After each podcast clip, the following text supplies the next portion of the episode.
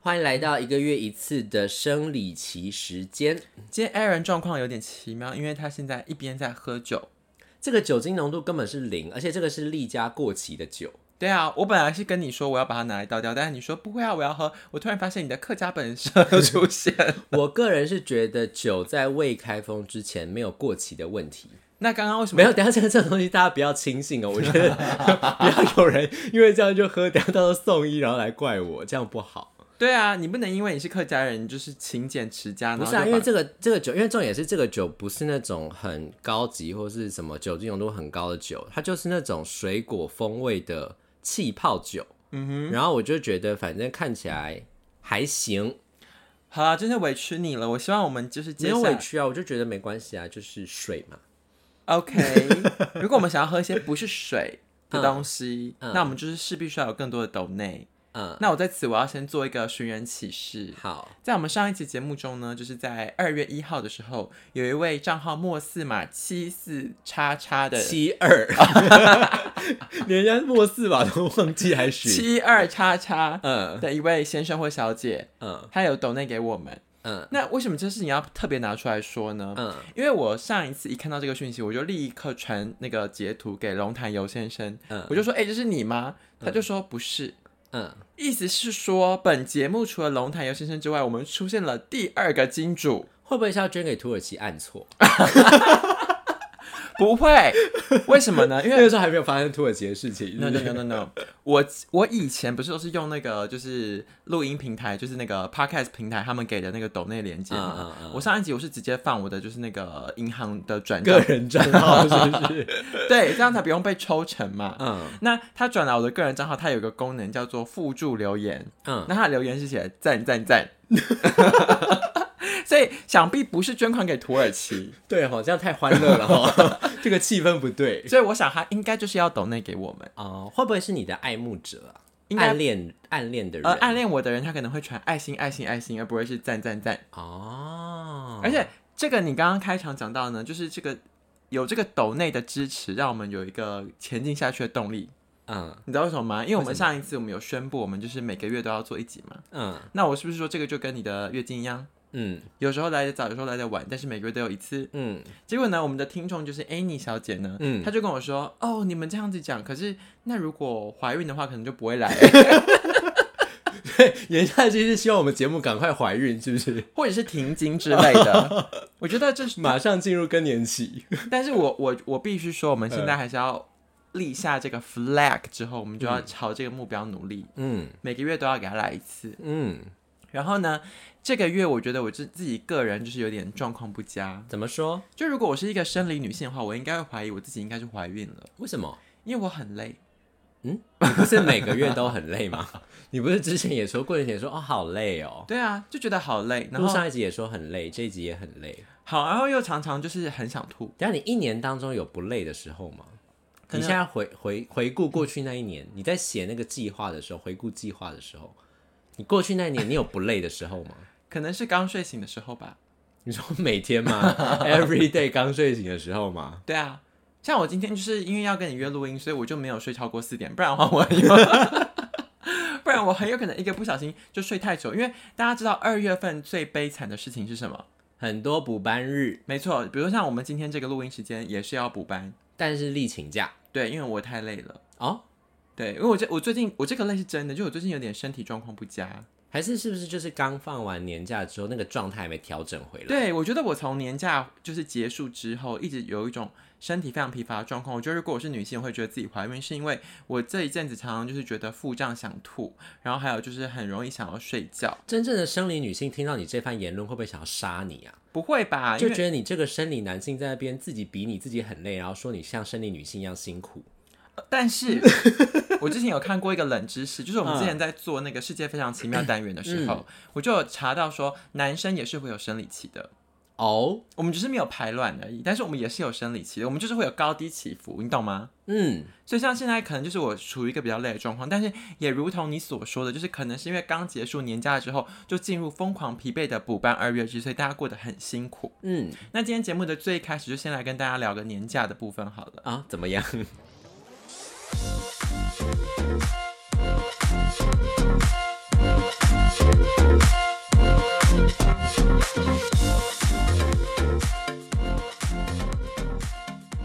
Well，就是我要来年检讨了，是不是？ 没什么好检讨的啦，就是跟大家分享一下我年假的时候，就是有去一趟曼谷啦。嗯，然后呢，就是很久没有出去旅游，觉得蛮开心的。嗯然后呢，在曼谷旅游的时候呢，我那时候也立下一个 flag，又 立，到处立耶。然后呢？就是我那时候的 flag 就是说，我觉得现代人在旅游的时候呢，经常会发布就是现实动态。嗯，那这件事情其实对于你真正体验当下这件事情，我个人觉得有时候其实是一种 distraction。但重点不是要就是跟大家分享，就是一些旅游的经验，重点是炫耀啊。 Whatever，我就就是是我出国了，我不想要走这种就是敷衍的虾妹路线呢、所以我后来在、呃过年的时候出国了八天嘛，然后我就完全没有发动态，是不是完全没有发。嗯对我是等回国之后，我才就是纪念了，就是宣布了一个小贴文，然后就是跟朋友们分享这个资讯，然后同学才说啊，什么原来你有出国、哦。嗯对，然后这一趟旅程我觉得还是蛮轻松惬意的，因为我后来还是觉得泰国的那个泰式按摩，它真的是又便宜、修够短袜，非常适合哈嘎宁，哦，一个小时三百四百块而已耶。好便宜哦。对啊，然后而且就是现在那个就是刚开始解封，所以中国人又不到太多，所以就是那个旅游品质也没有说很糟。嗯，然后玩回来之后呢，我后来就是做了第二件事情，就是因为我突然发现我好像很常出国，但是我却忘记自己到底去过哪些地方，然后做过什么事，整个是有点失忆的状态。嗯，所以呢，我就想说，好，那我就来查看看。然后为了要就是得到一个最精确的这个呃出入境资料，嗯本人就去了一趟移民署，嗯，然后就把我的就是从出生到现在的出入境记录都把它印下来。然后你有得到什么结论？结论就是有啊，我有很多很意外的事情啊，比如说第一个是我不知道原来我出国过二十五次，嗯，然后我去过最多的地方是大阪，哦，然后我去过最多的地方是最多次的地方是大阪，但是我至今竟然没有去过大阪的环球影城。那你到底去干嘛？ I don't know，我那时候就传那个出境入境出境入境的时间给 Aaron 的时候，我想说我这个人看起来真是可疑， 我想说怎么会有这么密集的前往日 本？是不是去卖淫？是不是？ 海关人员觉得很奇怪。如果我们有忠实的老粉丝从第一季开始听的话，听到我之前分享旅游那一集，嗯我有说我去日本的时候就被海关盘问许久，现在找到原因了，找到了真的出入太多次 没了。错。嗯然后另外一个就是我之前有跟大家分享过，就是我没有去过美国，也没有去过香港，嗯，就这两所以你个的足迹都在亚洲嘛，但是你没有去过香港。没有啊，也有去过欧洲跟大洋洲啊，啊，对啊，就是稍微这样子梳理了一番，但是北美、南美是还没有去过的，都没去还有过，南极洲也还没有去过。还没有。好的，然后我就经过了这个一番我的就是这个 review 之后呢，我就发现，哎，其实我好像跟一般人有点不一样，其实是嗯一个少数。怎么说？因为比如说像台湾人去香港这件事情，感觉就是很很 easy 啊。对，但你连转机都没有去过吗？还是有？没有你连转机都没有去过香港？ never，因为你知道他出入境，他就是记你出跟回的那个第一个对点。所以所以你我说你印象中有在香港转机过吗？我印象中没有啊，然后我去查，事实上也没有啊。哦，对，因为你在香港转机，然后再回台湾的话，它的入境地点还会写香港，你懂会吗？不对会吧？就比如说像我去欧洲的时候，我是经曼谷转机，嗯所以他那一趟他就是写我出境曼谷，然后回来曼谷，但其实我中间是去欧洲，就是他只能够记到你最后面的那个点，他没有办法为记什到你么？的。是因为你在曼谷那个地方有出境，是不是？就如果你都在机场转机，你没有出入境的话，它会有这样的记录吗？ No no no，它的原因是这样，因为它是记录你的班机资讯啊，所以嗯假如说我是经哦所以曼你那一谷班飞只伦飞敦，到哦哦，所以它它它 对于台湾的移民署来说，我就是从台湾出境前往曼谷，哦，它只记那个对航班资讯，对就你只有去曼谷，对，，然后我这样转机回来也是一样，所以对他来说就是一次的曼谷出入境，但只有你自己知道是你从曼谷去了欧洲，对这样啊，然后我就发现 我自己的旅游轨迹就是跟别人比起来好像有一点不同，然后就是呃，包括像是在旅途中可能会呃在意的事情，或者是自己的个人习惯啊、风格，或者是一些些各式各样的事迹，就让我觉得嗯，其实某些时候我还真是一个少数呢。是好的少数吗？不知道我们来讨论看看嗯喽。好嘞，这个东西我真的觉得没有好坏，那我我先从最小的事情开始分享好了。嗯，第一个就是，比如说我不喜欢喝摩斯红茶，怎么了吗？ 怎么怎么了吗？不喜欢就不喜欢，干 嘛？啊因为我发现呢，我的身边就是现在此时此刻正在听节目的人，他听说哈，怎么会摩斯红茶很好喝哎、对啊，摩斯蛮好喝的啊、可是我就要看店，每间店煮出来也不一样，但是它大概就是那个风格，你知道吗呀呀，呀然后因为我发现我身边的朋友都很喜欢喝摩斯红茶，然后我就是那个少数不喜欢喝摩斯红茶的人，嗯，然后我就发现说，从这种小事情上，就是跟自己自己跟别人也是有一些不一样。当那然，摩斯都喝什么啊？我都会点，比如说呃，可乐、雪碧还是玉米浓汤、它好咖像啡它好像有卖那种就是一些奇奇怪怪的，比如说柚子气泡饮还是什么之类的，哦，你会把它升级变成那种饮料就会喝一些别的我想喝的饮料。啊？但冬天的话，还是会喝玉米浓汤啦。哦，对，嗯然后呢，还有我觉得那个这个事情呢，它其实不构成你什么困扰嘛。反正对如果就算朋友一起去吃饭，然后你是那个少数不喜欢喝，你就点别的就好对了。啊，对啊，可是有一件事情让我头很痛哎、怎么样？就是我在生活在我的同温层朋友圈里面，我是那个少数不是使用 iPhone 的人，所以他们想要 AirDrop 裸照的时候，你哦就收不 到。收不到， 对不对？像大家现在出去玩，然后结束后就哎哎哎开一下 AirDrop AirDrop 开一下 AirDrop，然后你就想说啊嗯不好意思那个。所以他们不是，啊，我以为大家还是习惯传在赖群组里面。没有哎、现在大家已经直觉本能性就是直接开 AirDrop，而且我在此宣布，我跟 Aaron 都没有 iPhone，所以欢迎大家 d 内我们 iPhone。哦，直接懂那 iPhone 是不 是？希望是十四 Pro 我不 要，我不要，我就我十三就可以了。哈？对啊，我我 OK 啊，我好一就是我只想要有一只，我我如果有一只 iPhone 的话，我可以当我的备用机。那你就去看市面上那种二手 Ten R 就好我了，不要啊，我不想要买那个。 破烂 的破烂的二手机这样子。第一，我不想要花钱；第二，我不想要买破烂的二手机。那如果人家抖那 Ten R 给你呢我会说谢谢，然后把它收在抽屉的深层。 ？Oh my god！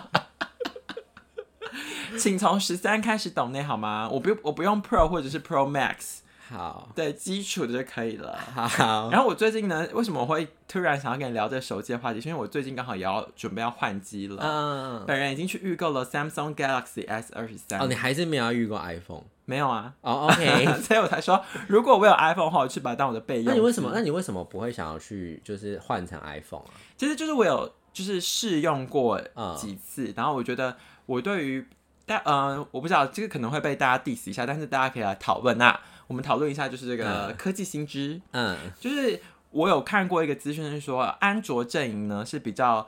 不断在突破一些硬体，比如说像 S 二十三这次他们已经做的是什么两亿画素的相机，嗯，可是其实 iPhone 大概一直就是几千万，嗯，但是 iPhone 阵营他们比较强调的是软硬体的整合。对所以他们可能会透过比如说演算法 AI 啊，让你可以拍照的体验更好啊什么对，但其实它的镜头本身可能没有那么强。嗯然后另一个就是 iPhone，它为了要达到最高的效率，它其实是会有一些些他们自己的规则，嗯比如说资料怎么进行分类或者是整理。但是我个人就是有一个自己的收纳强迫症，就我没有办法 follow iPhone 或者是 Apple 给我的就是这个整理规则。所以你有用过，但你不喜欢那个逻辑。不瞒大家说，我本人有 Mac 电脑，嗯我嗯然后嗯公司现在也配一个 iPad，所以其实我是有在苹果的这个 iOS 世界里嗯系嗯面稍微体验过，但是我一直觉得我用的不是那么的顺手。是不是啊，所以以在手机方面，我的主机我还是选选择 Android、但是如果是如果有人要抖内我一台备用机的话，我非常的欢迎。 OK，我觉得生活习惯或者是使用用品好像是比较肤浅的吧，就是不能讲肤浅，就是比较初级的一个少数讨论。嗯哼。但有一些你的表情很怪耶，没有我在想说什么意思，我在等 等你想说你要讲什么。我要讲的是说有一些比较进阶的，就是什么时候意识到自己是少数， 嗯，可能是来自于价值观或是思想上面。怎么说？比如说，像我小时候，我幼稚园的时候，我不知道你感你觉要血泪史了。你的人生还有记忆在幼稚园吗？当然有啊，因为我幼稚园的时候呢，我还记得，就是我中班的时候，老师就会在一些课间休息时间就放卡通给大家看。嗯然后那个卡通呢，就是在演就是什么米老鼠啊、唐老鸭他们那边追来追去，嗯然后同学们就是捧腹大笑，嗯就觉得那卡通好笑，然后大家笑成一片。但是我一个人觉得很无聊，嗯然后当时我就突然意识到自己跟别人不一样。嗯，然后我觉得很很奇怪，因为 所以就写下一篇长文，叫做《格格不入》。幼稚园的我是还没有那样的文笔啦， 但我当下有发现自己跟别人不一样，那我就左顾你右那盼。时候有担心吗？我没有担心小，但朋是友的你心中的想法是什么？我心中的想法就是觉得他们好他们好无聊，嗯对，就是我觉得这个超无聊，我不知道他们在笑什么，所以我也没有想太多，反正就是我左右看一看，我看到两边的人都在笑得很开心，然后我就是完全无感。所以你心中觉得你们这些凡夫俗子，没有啊、我跟你说这可怕的是什么呢？可怕是有一次这个状况又发生的时候，嗯然后我就继续的冷眼旁观，结果我往上抬头，我发现我跟老师对看，我立刻哈哈大笑，我假装啊哈哈哈哈，就是很像我也很喜欢那个卡通一样，但是其实我至今就是觉得看那些卡通非常的无聊，不想要鹤立鸡群。对啊，但是我跟你说，小朋大家真的是像我姐的小孩，因为我跟我姐的年纪差比较多，嗯所以她的小孩出生的时候，就是我那时候就会开始照顾他们嘛。嗯，然后我我都觉得，就是跟小孩沟通或者是互动的时候，你真的是不能把他们当白痴，因为那些事情他们长大都会记得。 嗯，然后，所以像那时候老师就是那样子看我的时候，我就立刻就是觉得我不想要当一个异类嘛，所以我就假装笑得很开心。那我就觉得好吧，就是这可能是一个社会化的过程。嗯，。但是对于小孩的教育真的很重要，因为我们有一个听众朋友就是中山国小黄小姐，她说她妹妹读幼稚园的时候呢，他们就是看了一个卡通叫做《企鹅家族》然后呢？你有你知道《企鹅家族》这个卡通吗我？知道啊，因为卡那个卡所以通他以为企鹅嘴巴真的可以像喇叭一样伸缩。不是，是企鹅家族那卡通，他们就是会讲一些企鹅的语 言，对然后沟通。他们其实是没有字幕的，然后也不用、嗯嗯嗯也不用讲话，他对，们就是这他样互纯粹动。图像印象嗯对，。然后后来有一天呢，黄小姐她的妈妈就是回到家之后，发现她妹妹 开始讲企鹅巴语，巴这样子吗？她可以讲那种咔咔咔的那种企鹅的语言， 所以他懂，她懂，而且她开始用这个语言跟家人沟通。所以那个企鹅语真的有逻辑。有啊，所以那哦，所以那个语言不是就是只是声音拟声，它是真的有一个逻辑在里面的。就是小朋友好像看出了一个规则，然后从从中学到跟别人沟通的方式。她妈妈吓坏，立刻禁止他们继续看企鹅家族。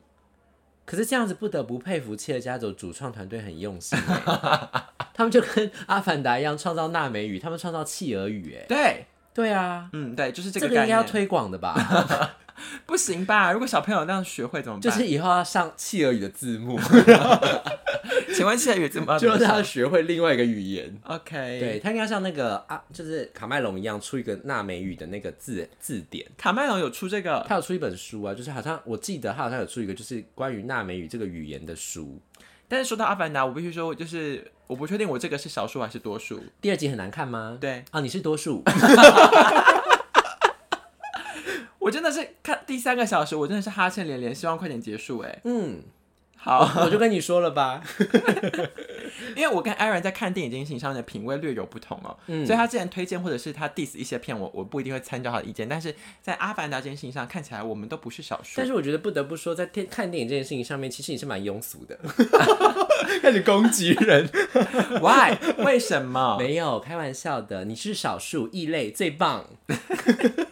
我的意思是说，嗯，有一些事情是比较偏向价值观层面的，因为站在我个人立场，我就是一个支持台独、反核四、嗯支持性别平权的人。你这样我们就收不到叶配嘞。但是像我爸， 他就是支持统一，嗯然后反对反同，然后支持核四。嗯， 那跟大家分享一个最新消息，就是他同时在乌俄战争里面是站在俄罗斯那一边。 所以，我真的是非常的困扰哦。就是如果我们要聊这个，就是国际政经局势的议题，嗯，那我可能就是会稍微就是保守一些，然后以沉默代替冲突。不要跟他正面交锋，那我这样到底是少数还是多数啊？什么意思？你的立场跟他不一样吗？对啊，应该我不知道，我就要看你的世代差异耶。在你这个年龄层可能算是多数吧，可是在他那个年龄层就是少数啊。讲到年龄层这件事呢，咱们探讨下一题。嗯，在我们现在这个年龄层，你身边的朋友结婚的是多数还是少数？我发现是少数哎，我就是因为我同温层的关系。嗯，对啊，你因同为温我的同温层跟你的同温层是一样的啊、对啊。对啊，我们同温层算是少数吧。但是其实，在一样的同年龄的人里面，是不是有慢慢有越来越多人步入婚姻的趋势？对啊，也有很多像同辈的，就是相差没有很多岁的，可能表哥表姐啊，就已经结婚生小孩，也有很多啊。嗯，可是他们就不算是，他们只是亲戚，但是不能算是你生活圈里面的同温层。可是如果走出同温层来讲，这个年纪的人好像是会有越来越多人 去结婚。那如果像我个人就是没有打算要在这个时间结婚的话，我好像就会变成一个少数。那你记得我在上个月的时候，我有讲到那个 flag 里面有一个是说每个月要认识两个新朋友嘛？嗯，其实我觉得这个好像跟这个事情有一些关系。什么意思？因为我的朋友有很多人，就是这几年陆陆续续在结婚，嗯，然后我就有意识到说，大家如果就是有了另一半，或者是要组成家庭之后，嗯，他的社交的时间，或者是他的呃人呐、或者是心力上的分配，就是会势必会做出一些些调整，嗯，所以就会导致我在想说，会不会如果年纪越大，身边的人越多，结婚之后，你就会变得越来越寂寞啊？你可以认识新的朋友啊。所以我才在上个月的这个呃，应该说二零二三年的计划里面有一个每月认识两位新朋友的这个计划，嗯我目前达成状况还不错哎、嗯，就是我有非常认真在执行这件事，这样很好啊。但至于说认识之后怎么样去 maintain，这就是另一回事了。因为就像你童年认识的朋友，那个感觉一定是不一样的啊、可是我觉得就是你要去接受每个阶段不一样的变化，就是对你在学生时期认识的朋友会是有这样子的情感建立在这样的情况下，然后你在出社会的时候遇到朋友，或者是出社会之后不在工作场合，在跟工作场里面遇到朋友相处的情况也会不一样，对，所以就是有很多不一样的状态，但你不能，我觉得是。我觉得是变成你要调整心态，就是不能你想说你一定要找到一个在出社会之后认识的朋友，要跟你在童年认识那个朋友有一样紧亲密的那种感情，嗯，这样就会变成你就会很难适应那种感情的变化，然后你就会觉得好像大家都在自己的人生阶段上迈进，然后我好像是被就落单的那个人。可是我觉得是你要接受那种不一样的状态，你就会觉得怡然自得。而且补充一件事情是，即使你们是学生时期、嗨 T 时代认识的青梅竹马老朋友，这东西它其实都是动态的，对啊，对啊，就是因为每个人在成长，每个人在改变，就是你变，别人也变嘛，嗯所以这东西它就是随时动态的调整，然后。如果过于执着的话，就会让自己变得比较不开心。这个也是我近期悟出的人生哲理，与大家分享。 上了年纪就会开始分享这些事情。怎样啦？怎样啦？怎样？ 继续，请继续。想要吵架是不是？没有没有我那天看到没有有人在 IG 上发动态，他说他的侄子跟他说，我爸妈都喜欢听一些老人的歌，比如说梁静茹跟张惠妹。但是那个时候的歌比较好听啊，老人，老人没关，我就是承认啊不。接受新知。 我现在都是欢迎小朋友叫我叔叔。我觉得呢，哎，刚才跟大家科普完人生哲理，我想要讲一些嗯比较科学面的事情。怎么样？ 就我个人最近对于生殖医学有一些研究， 什么 样什么意思就是冻卵啦。啊？就是呢，因为呢，我最近在那个查一些资料的时候，就发现我身边跟我同龄的女性呢，就是她们开始有一些你这为什么个。要查冻卵资料？你有这个需求是不对啊，是？啊，你本人有这个需求是不是？我本人没有卵，但是我对于这个议题，就是我最近有在 有关兴注趣。，嗯，对，然后如果大家对于这方面的知识有想要有好奇的话，可以私信我，我可以帮你解 答。最近是专家了，是不是？不能算专家，但是应该比同龄的人了解多一些些。见多识广，对，好，然后我就觉得有时候大家的这种恐惧或者是焦虑，可能是来自于你对这个事情的理解有限，或者是你身边没有人有类似的经验可以参照。老师，老师，冻卵贵不贵？十到十五万，什么意思啊？它是它是不是一个疗程啊？冻卵这件对事情，哎，这个真的要认真谈吗？我可以之后呃开开一集有欸兴趣的观众听众请私讯力。好了，我简单说，它就是大概是一个两个礼拜可以完成的一件事情。嗯那它的做法就是透过药物让你的体内的卵子，因为一般是一个月只会就是长大一个嘛，嗯那它就让你同时长大好多个。然后透过两周的时间之后，然后再请医生帮你透过很细的针穿进去，然后取出那些截同取出来，对是不是截取出来，然后再把它们冷冻起来。嗯对，然后请问一次催生这么多卵会不会伤身体？呃，这个就是会讲到副作用的部分，哦，所就以是要看每个人体质每个人的体质不一样，然后有一些人会肚子变得很大，就是腹胀、哦腹痛，然后有些人会头晕，然后因为这个会改善你的，不是改善，会改改变变你的荷尔蒙，所以嗯嗯有些人可能会情绪化、易怒，哦对，这些东西都是有可能发生这的。是手术的一个副作用，这样子是不是就是每个人的身体跟对这个的反应不同，但是随着医学的发展，他们有让他的药物一直调整，让副作用慢慢慢慢减低。嗯，那其实最主要是大家最 care 的可能是会不会痛或什么之类的，但是其实取那个取卵的过程是就像它就是一个门诊手术。就是很快就可以把它给就是完成，可能半个小时一个小时吧。嗯然后，但是比较辛苦的会是前期，就是打那个排卵针的药。哦，对，因为你等于是你要自己往自己的肚子去戳，然后去打那个那针。个排卵针跟很多夫妻在试做试管婴儿那种排卵针是一样的吗？哎、差不多的东类西似哦、的对是你不蛮是有概念的。就是如果你是要做这种就是呃人工生殖的话，嗯那它大概就是说你要从各自的身体里面取出生殖细胞。嗯然后如果说你是像试管婴儿，就是在体外受精之后，然后再把它变胚胎再植入。嗯嗯，对嗯但简单来说呢，就是如果大家要做的话，三十一岁到三十五岁会是一个比较理想的年纪。更早做可以吗？更早做对于医师来说，他会觉得呃你的 CP 值有点太低了。哦，就就是你因可能为可以自然受孕就好，对没有对需要对做对这个对东西哦。对，所以大家可以就是稍微考虑一下啦。然后如果有详细想要问的再问。哦，但这个东西，其实我要延伸讨论一件事情，是关于生小孩。哎、等一下，现在做这个手术的女性算少数吗？还是其实其实蛮多女性在做这个手术啊？呃，根据那个他们的调查研究，在 COVID-19 之后有越来越多，因哦就为怕会拖到时间，就先去做这个手术。对，因为 COVID 的时候，很多医院都 shut down，就是只能够拿来急救一些中症、中重症的病患，嗯，所以生小孩什么，其实很多人都是往后延然后的。就避孕啊或什么之类的。对，之所以后那再时候安排就有更多人去做动卵手术。哦，好像讲的有点严肃，不过我只是想要传递一件事情，就是我个人觉得，有些时候我们自己觉得自己是少数，然后你可能就会对自己拥有一些比较不是那么正面的心态解读。但嗯其实第一个，对，第一个是说。你你可能根本就不是少数，就是你误会这件事了，不管是生理或心理状态，或是社会状态。嗯第二个是，就算是少数又怎样？嗯，对，就是比较是说，你应该是，如果你自己想要把你自己的人生过好的话，那你可能要想一下，你有没有必要那么在意别人？嗯，对，比如说像 Aaron 啊，像我们的这个舒安懒觉就有开示过啊。如果你对一件事情过度的执着跟在意，嗯，那你可能会发现，其实你可能心里面就是有一块是属于他的，你可能是同性恋。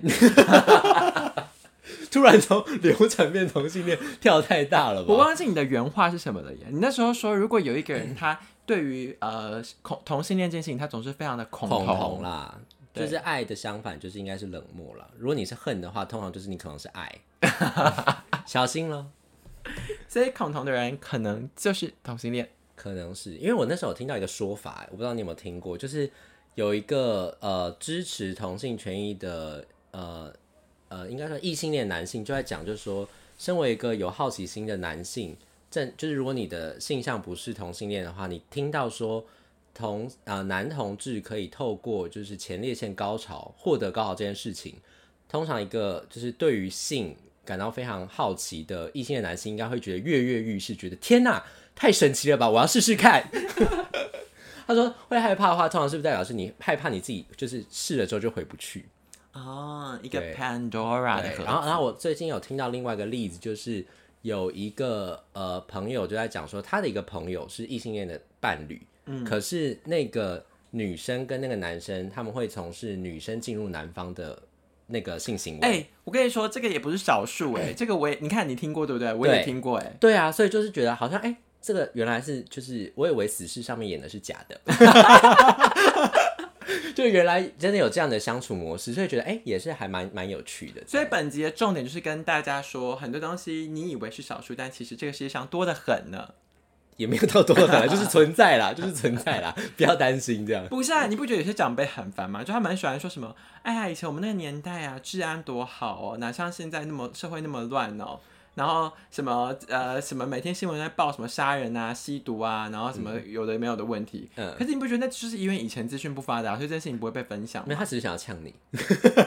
长辈只是想要呛你，你不要太走我心。跟你说，这边旁边外面那个什么是一嗯条菜 市场，然后我呢那天经过那个菜市场，市场民众哦你那现边，你现在就是一个菜场阿姨的心情在跟我分享这故事，来继续。我看到菜市场有一个老板嗯跟一个他的客人，他们嗯两个人在进行一个 辩论。那个客人呢是，吵架就吵架，怎么进行辩论？他们没有吵架，他们是一个辩论，哦，好因为，那个客人是一个阿贝。聊得很大声啦，是不嗯，是对他们有点像是以前这呃这个柏拉图还是苏格拉底的这个或是清谈，对，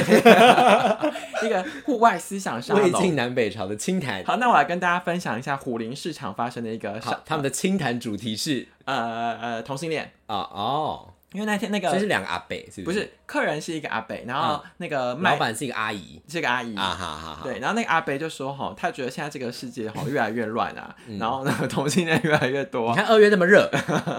他说就是这个不三不四啊，嗯然后什么没有没有规矩啊，什么什么的。然后他就说这些人哈就是很糟糕啊，嗯不 应该。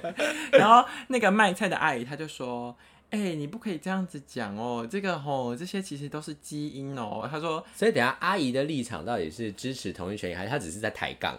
阿姨感觉是中间偏支持，啊？因为那个阿北买东西的阿北，他是想要 diss 说，好像是他的亲戚的什么小孩被发现是同性恋，然后他就是想要就是指责他。嗯啊那那个阿姨是说，你不可以这样指责他，因为这件事情是天生的。嗯，对，嗯然后他们就在针对同性恋是属于自然基因的这个生理现象，还是属于社会性的社会败坏，在进行一个精彩交锋。展开了一个科学性的一个论证。但根本没有什么科学啊，因为菜市场的人吵架就是随便乱讲一所以 讲我，想说，他们到底在讨论什么生理、什么生理，或是后天什么，那个他们也没有证据可以佐证啊，嗯没有啊。所以就是抬杠。就两个人在抬杠，哎、我刚把好不容易把这个思想的高度已经升华到这个 地方，然后你现在又说他们是抬杠就，是抬杠啊。然后就反正就是讲完之后就是好啦好啦，再见啦，下次再来 买，对不 对？两把葱送你啦。对，好啦好啦，好再见再见。好吧，那我最后给大家一个 祝福。我去泰国的时候呢，那时候在新年期间嘛，然后他们的那个庙宇就有一个和尚，他会在那边就是，你就投一个十块硬币也好，或者反正就投一个钱，然后你就往前走，然后他就会拿圣水这样泼你。 你有现出原形吗？就哎，没有啊，但我就觉得很荒谬。 然后所以他那个就是一个祝福的过程，是不是？对，啊，所以就是你要花十块钱被洒那个水对。哦。所以如果有有听众朋友想要收到我们的祝福的话，欢迎持续的 donate 我们，我们可以给你一些我们的水。